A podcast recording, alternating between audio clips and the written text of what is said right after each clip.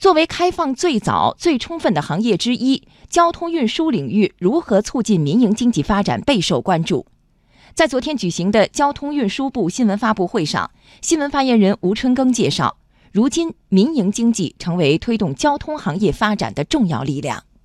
民营企业不仅是在基础设施的建设、运输装备的创新、运输服务的升级等方面发挥了重要的作用，而且在物流快递、共享出行以及自动驾驶等领域也是发挥了重要的作用，推动了互联网、大数据、人工智能同交通运输领域的深度融合，是成为行业发展的一个重要的力量。吴春耕介绍，交通部正在研究制定相关工作措施。从六个方面支持民营经济发展。昨天下午，交通部召开交通运输领域民营企业家座谈会，进一步听取相关民营企业家的意见。相关工作措施也将修改完善后，尽快印发实施。工作措施